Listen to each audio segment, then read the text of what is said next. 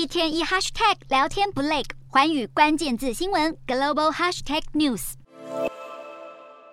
马斯克入主推特后，宣布推出最新订阅制，只要每个月支付八美元，就能获得用来认证身份、避免公众账号遭冒用的蓝勾勾。新制度将在美国、加拿大、澳洲、纽西兰和英国等国家率先上路。不过，许多用户质疑，花钱就能买到蓝勾勾，不就失去了身份认证的功能？尤其美国其中选举即将登场，这个节骨眼推出付费蓝勾勾，恐怕会有人借机冒充政治人物或是新闻媒体，散布假新闻，分裂社会。根据《纽约时报》报道，推特面对外界和自家员工质疑，已经决定将新的订阅制延后到十一月九号，也就是投票日隔天再上路。许多推特员工突然登不进公司账号，才发现自己已经被无预警裁员。马斯克一接手推特，就毫不留情开除百分之五十的员工，但如此仓促的大裁员似乎闹了乌龙。根据彭博社报道，推特经过重新评估后，发现不少被开除的人其实有公司急需的能力和经验，如今正在联络数十人，希望他们重返工作岗位。马斯克先前 po 文表示，裁员是别无选择，因为推特每天损失超过四百万美元。但马斯克接管推特短短一周，营运陷入混乱，广告商纷纷撤资，推特的营收恐怕只会继续下滑。